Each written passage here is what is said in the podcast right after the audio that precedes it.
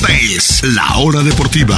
Fútbol, básquetbol, béisbol y más, mucho más. Esta es La Hora Deportiva con Juan Pablo Sabines. Estamos ya de regreso aquí en La Hora Deportiva en este miércoles 26 de julio. Hablemos un poquito de la League's Cup.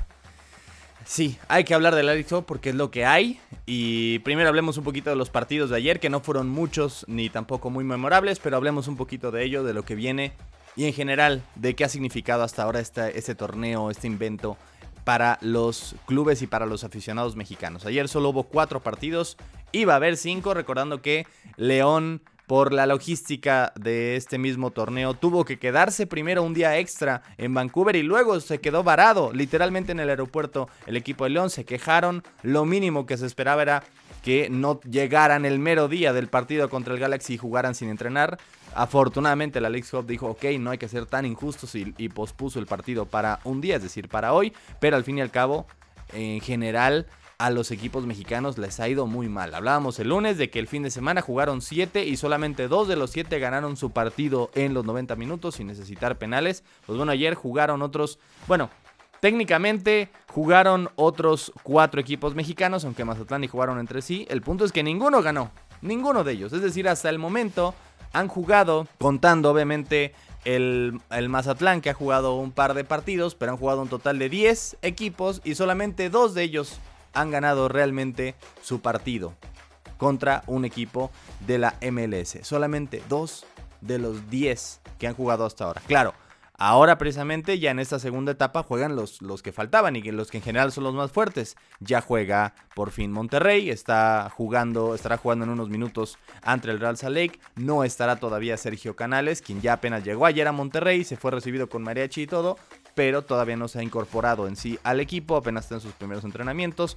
Tigres juega al rato a las 9, las Chivas juegan mañana contra Cincinnati, el América también lo hará contra el San Luis City eh, Soccer Club que de hecho cuando se anunció este torneo en enero, eh, ni siquiera existía el San Luis City Soccer Club. Bueno, existía, pero apenas iba a jugar su primer partido oficial y aquí está, estará jugando, recibiendo al América el día de mañana. Y también mañana juega Toluca. Los equipos mexicanos, digamos que hacen falta todavía jugar, todos lo harán entre hoy y mañana.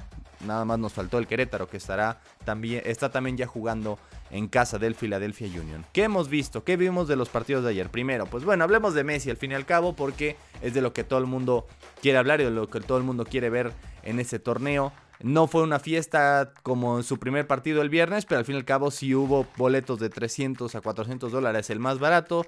Y sí hubo fiesta, ahora sí, con eh, Leo Messi de inicio y con un partido que fue redondo para el Inter Miami, que iba ganando al, a la mitad, a la primera mitad por tres goles. Nunca en su historia, en los tres años y medio que ha jugado Inter Miami, había pasado y aquí está en la League Cup. Y aparte, bueno, lo hizo contra el Juárez. No, aquí está contra el Atlanta United, que eh, siempre ha sido uno de los mejores equipos de la MLS, aunque no reciente, no lo ha hecho en los últimos años, pero los goleó por completo en un partido en el que hubo retornos. Tanto el Tata Martino como Joseph Martínez, quienes fueron campeones con Atlanta United en 2018, ahora los vuelven a ver, pero como parte, uno como técnico y el otro como jugador del Inter Miami. Pero la figura fue Messi, que, es, que realmente juega sobrado. Tanto él como Busquets, que obviamente no se hace tanto presente en el marcador, pero los dos lo vimos en el partido contra Cruz Azul, lo vimos aquí frente a Atlanta, juegan sobrados. Realmente esta es como echar una cascarita para ellos. Messi a los 15, a los 20 minutos ya tenía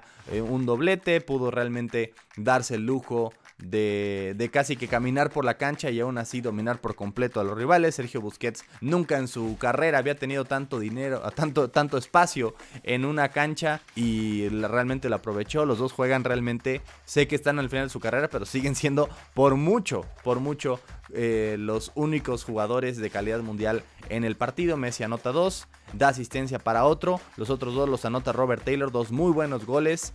Robert Taylor, que toda su carrera, ¿quién lo diría? Estuvo en segundas, en terceras divisiones en Europa. Lo rescata un poquito Beckham. Eh, llega al Inter Miami, que es el peor equipo del MLS hasta hace unas semanas. Y ahora está aquí recibiendo pases de Lionel Messi, anotando goles y abrazándose con él. ¿Cómo da vueltas la vida de jugar en segundas y terceras divisiones? Él pensó en retirarse y aquí está recibiendo pases, eh, asistencias del GOAT. Y al final, el argentino campeón del mundo falló un penal. Pero no estamos hablando de Messi, increíblemente no era el único argentino campeón del mundo en la cancha. También estuvo Thiago Almada, uno de los pocos que no vio en absoluto actividad en Qatar, pero que estuvo técnicamente en la plantilla y que es campeón del mundo de Atlanta para hacer el partido un poco más decente. Pues bueno, hasta eso le salió mal Atlanta United. Falló el penal y ganó 4 a 0 el Inter Miami. Realmente pasó, no sé qué pasó con este equipo, pero apenas llegaron Messi y Busquets y le ha cambiado la cara a un equipo que tenía 11 partidos consecutivos sin ganar y ahora ya están en la siguiente ronda. Hablemos un poquito de este grupo porque el único partido que falta es Atlanta contra Cruz Azul y lo mejor que pudo pasar para la máquina este partido es justamente eso. Gracias a este partido, a pesar de que Cruz Azul tiene 0 puntos, tiene menos 1, Atlanta tiene 0 y menos 4. Es decir, Cruz Azul con todo y lo malo que le ha pasado, con un solo empate en el Mercedes-Benz Stadium este fin de semana estará en la siguiente ronda. ¿Y por qué es tan importante? Porque pese a que suena inverosímil y a que hay reportes de que no es cierto, lo que comenta por ejemplo Adrián Esparza de TUDN, que es uno de los insiders del Cruz Azul y varios dentro del club, es que si Cruz Azul no avanza mínimo de su grupo, que es lo que se espera, vaya, no se hace el peor de, vas a jugar con dos equipos del MLS, no se hace el, el tercero por favor del grupo. Mínimo avanza y ahora con un simple empate, claro, de visitante en el Mercedes-Benz, pero con un simple empate Cruz Azul está en la siguiente ronda. Es partido crucial porque de no avanzar, para empezar, vendrán los rumores de la salida del Tuca. Eh, hay ya rumores de que sí, efectivamente, si no avanzan, ahí mismo se va el Tuca, ni siquiera van a esperar al regreso de la liga. Y además de todo, no tendrán un partido oficial en semanas enteras. Hasta el 27 de agosto juegan en Monterrey, a menos que la Liga MX les diga, bueno, con algún otro equipo mexicano que ya fue eliminado adelante en alguna fecha, tal vez podría ser el caso, pero como están las cosas, si Cruz Azul pierde con Atlanta, el cual sería su octava, sería su octava derrota en nueve partidos. Probablemente el Tuca se vaya y van a tener muchas, muchas semanas sin ninguna actividad oficial y que además les va a pesar para su siguiente partido oficial que será hasta el 27 de agosto, nada más y nada menos que en casa de los Rayados con todo y Sergio Canales. Por eso eh, fue tan importante para el Cruz Azul que Inter Miami al final goleara, ya es primer lugar Miami, no se le quita a nadie, mientras que Cruz Azul y Atlanta se pelearán el segundo lugar este fin de semana. Ahora, Hablemos de los otros partidos de ayer y quiero hablar específicamente del Mazatlán contra Juárez. Obviamente la mayoría de los grupos tienen a dos equipos de la MLS por uno de la Liga MX porque son mayoría. Hay 29 equipos de la MLS y 18 de la Liga MX, eh, de los cuales Pachuca y LAFC están en la siguiente ronda. Entonces la mayoría de grupos habrá dos equipos de la MLS, salvo en dos grupos, que es Tijuana, Querétaro, compartiendo con Filadelfia jugando todos los partidos, además los tres en Filadelfia, y Mazatlán y Juárez con Austin. Eso que provoca que no hay, no hay viajes, que todos los partidos se juegan en el mismo estadio. ¿Eso qué significa? Que entonces son los únicos partidos donde ninguno de los dos equipos es local. Es decir, como sucedió ayer, Mazatlán y Juárez jugando en Austin. Y si de por sí es difícil tener eh, tal presencia de aficionados en una ciudad que ni Mazatlán ni Juárez tienen mucho que ver, si tal vez Juárez no esté tan lejos de Austin, pero realmente no, tienen, no tendrían por qué tener mucha afición en esa ciudad tejana, además de que eh, son dos de los equipos más nuevos de México, no han tenido tiempo para tener mucha afición, eh, seguramente son las dos aficiones más cortas de todo el país, pues bueno, además de todo, estamos hablando de que, es, de que los dos juegan de visitante, no hay realmente afición en Austin de ninguno de los dos equipos o cerca de ahí, son de los equipos más nuevos. ¿Y qué, ¿Y qué pasa? Resulta y resalta que tienen solamente 208 aficionados en todo el estadio. 200 aficionados. Hubo más gente en el festival del Día de las Madres de la primaria cuando bailé Ven Claridad de menudo. Realmente es absurdo como un partido de la League's Cup que lo han anunciado tanto y tanto y solo hay 200 personas. 200. Se juntó más gente el otro día que atropellaron un chucho afuera de mi, de mi colonia. Se juntó más gente que para ver al Austin contra al, Juárez contra Mazatlán. Es absurdo. ¿Por qué pones a dos equipos con tan poca eh, afición y mucho menos en esa ciudad a jugar entre sí cuando ninguno es local. Esto es lo que sucede. Me pregunto yo qué pasará con el Tijuana Querétaro en Filadelfia. Tal vez tenga más aficionados, tal vez tenga 400 aficionados, pero es absurdo, es absurdo realmente.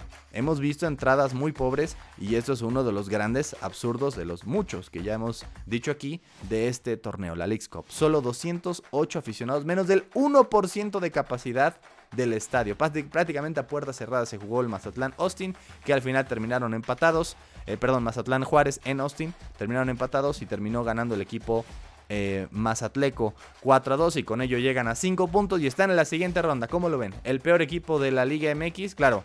En, general, no, ya sabemos que el último lugar es Cruz Azul, no me lo recuerdan, pero el peor equipo de la Liga MX ya está en la siguiente ronda en la League's Cup y Todavía falta el partido entre Austin y Juárez del fin de semana. Y bueno, como decíamos, a los mexicanos no les ha ido bien. Ya, ya golearon al Puebla el otro día. Pues bueno, ahora fue el Necaxa, el goleado en, en un partido en el que todo fue condicionado por la expulsión de Alan Montes, quien tuvo que faulear una falta táctica, sí, porque era un contragolpe, pero al final apenas era el minuto 11 y se queda con uno menos en Necaxa todo el partido. Y el FC Dallas eh, fue un dominio completo un move en gol de Jetget. Eh, después eh, hay un poste, hay una que salva a Gudiño en la raya. Y con todo y todo, Necaxa aguantó. Con uno menos y con todas las, las de perder, aguantó. Todavía tuvo el partido ganable. Incluso tuvo dos buenas aproximaciones. Y cuando mejor jugaba en la segunda parte, hasta el minuto 62, tenía todavía chance de empatarlo. Pero ahí viene un gol, un move en gol de Ansa.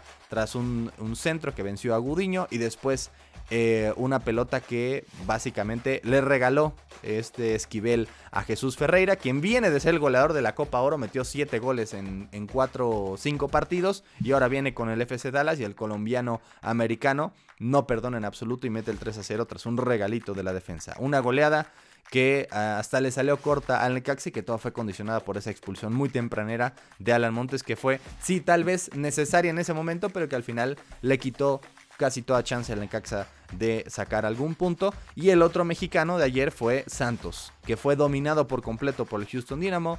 Dos goles a cero iban apenas a los 25. Luego Héctor Herrera, HH, que fue eh, tal vez el mejor jugador del partido, casi mete el 3 a 0 que salvan en la raya. Y después el gol de Preciado, justo antes de que termine la primera parte, un poco revive al equipo de la comarca. Y el propio Preciado tras en un penal que fue revisado por mucho tiempo en el bar, anota el 2 a 2 y con eso rescata Santos un empate en su debut, pero el Houston Dynamo que había perdido en penales el primer partido en el Exploria Stadium de Orlando, ahora gana en penales su segundo partido, es decir, tiene tres puntos, dos, dos puntos recordando que te da la victoria en penales, si pierdes en penales por lo menos te queda un punto, y Santos y Orlando City jugarán el último partido, ahí sí Santos tiene que ganar sí o sí en Florida Central, porque un empate digo, falta ver qué, qué, sucede realmente en ese partido. ¿Qué pasará si Santos y el. Eh, ¿Qué pasará si el Santos y el Orlando City llegaran a empatar y Santos gana en penales? Entonces, entonces tendríamos triple empate con tres equipos con tres puntos, cada uno ganando y perdiendo una tanda de penales y obviamente todos con diferencia de goles igual. Ahí, ahí habría que ver qué sucede. Pero si no hay eh, realmente triunfo de Santos, pues, se les complicaría mucho la vida y probablemente estén eliminados. Así que de todos los mexicanos de todos los mexicanos, solo el Atlas y el Mazatlán han ganado en los 90 minutos en esta Leagues Cup hasta ahora. Falta ver, por supuesto, a Rayados, a Tigres, a América, a Chivas, a Toluca, pero hasta ahora ha sido un desastre. Y aquí es donde quiero llegar. ¿Qué van a decir cuando este torneo termine, como lo estamos viendo, sigue esta tendencia y termine siendo dominado por equipos de la MLS y digan, ahora sí, ya nos rebasaron, lo termina ganando el propio Miami o el LAFC o el Philadelphia alguno de esos, o por lo menos lleguen dos o tres semifinalistas y digan, ahí está, estamos muy parejos, ya nos rebasaron, ya hay mucha gente mexicana, no ni siquiera del MLS, mexicana que dice, no, es que el MLS ya nos rebasó hace mucho, pese a que casi en cada ocasión que jugamos con ellos les ganamos. Pues bueno, las razones por las que eso es una absoluta mentira y quien lo diga es realmente quien lleva una agenda, no es que realmente lo crea, por lo menos la mayoría no es así. Para empezar, este es un torneo no oficial, el torneo que sí es oficial, el que sí vale, que es la Conca Champions, que es el torneo oficial del área, y que es el que te da el pase al Mundial de Clubes, ese lo han ganado los equipos mexicanos 17 de las últimas 18 veces. Lo ganó el Seattle, pero fue un, eh, un error. Fue un accidente más que la regla. Todos los demás años los han ganado los equipos mexicanos y la gran mayoría incluso metiendo a dos en la final, incluyendo eh, este año que el mejor equipo de la MLS, como el LAFC, perdió los dos partidos contra el León que había sido eliminado en el repechaje. Así de superiores hemos ido y ese es el torneo donde vale. No es la League Cup o el Campeones Cup o el torneo de las, de las, el juego de las estrellas de la Liga MX contra el MLS que es una absurdidad. No, ahí no es donde se mide realmente. Segundo, todo, eh, toda la mesa está puesta a favor de los equipos de la MLS. Ellos están jugando de local, recordando que todos los equipos mexicanos tienen que jugar de visitante todos los partidos. Alguno que otro el MLS, como por ejemplo ayer Atlanta eh, jugó en Miami, alguno que otro jugará visitante. Pero en general todos los equipos de la Liga MX tienen que jugar de visita, lo cual significa que son los que tienen que hacer los viajes. Estados Unidos no es un país chiquito, tienen que hacer viajes de cientos de kilómetros. Imagínense a Cruz Azul de la Ciudad de México, a Miami y luego a Atlanta, o Santos de Houston, de, Torreón a Houston y luego a Orlando. En general, eh, muchos equipos que van a tener que hacer viajes largos y evidentemente con el equipo, con, con, con el estadio, con la ciudad, con hasta el arbitraje, en algunas ocasiones en contra. Ahí con todas esas situaciones a favor de los del MLS, sí, se han visto mejor. Pero ¿qué pasaría si la moneda se volteara? Si los equipos del MLS jugaran en México, tuvieran que venir a la Ciudad de México a, un estadio azteca repleto o enfrentarse a la Fiel en el Jalisco, a los Libres y Locos en el Volcán o a la Rebel en CU cualquiera de las porras eh, importantes de México. ¿Qué pasaría si tuvieran que jugar un partido en la bombonera de Nemesio Díaz al mediodía? ¿Qué pasa si es el Minnesota United? Pues bueno, se derriten ahí mismo. ¿Qué pasa si tienen que viajar a Juárez cuando están a 41 grados aún a las 6 de la tarde? ¿Qué pasaría con esos equipos del MLS? En esas circunstancias no es lo mismo. A lo que quiero ir, a lo que quiero llegar básicamente es a que no nos engañemos Así va a seguir la tendencia, equipos del MLS van a dominar algunos partidos, tal vez hasta alguno termine ganando el torneo y muchos van a aprovechar y decir que ya no rebasaron. En absoluto, todas las condiciones están a favor de ellos, los mexicanos son los que tienen que hacer el viaje, jugar sin su gente, sin su afición, hospedarse en hoteles extraños, en ciudades extrañas, viajar los cientos de kilómetros y hasta en algunas ocasiones con eh, el arbitraje en contra. Por eso, por eso es que no podemos decir, no podemos concluir mucho de esta League Cup y que el torneo, que sí vale, los mexicanos lo siguen dominando. Este realmente no. Vamos a hacer una pausa y continuamos con más, más aquí en la hora deportiva. No se retire.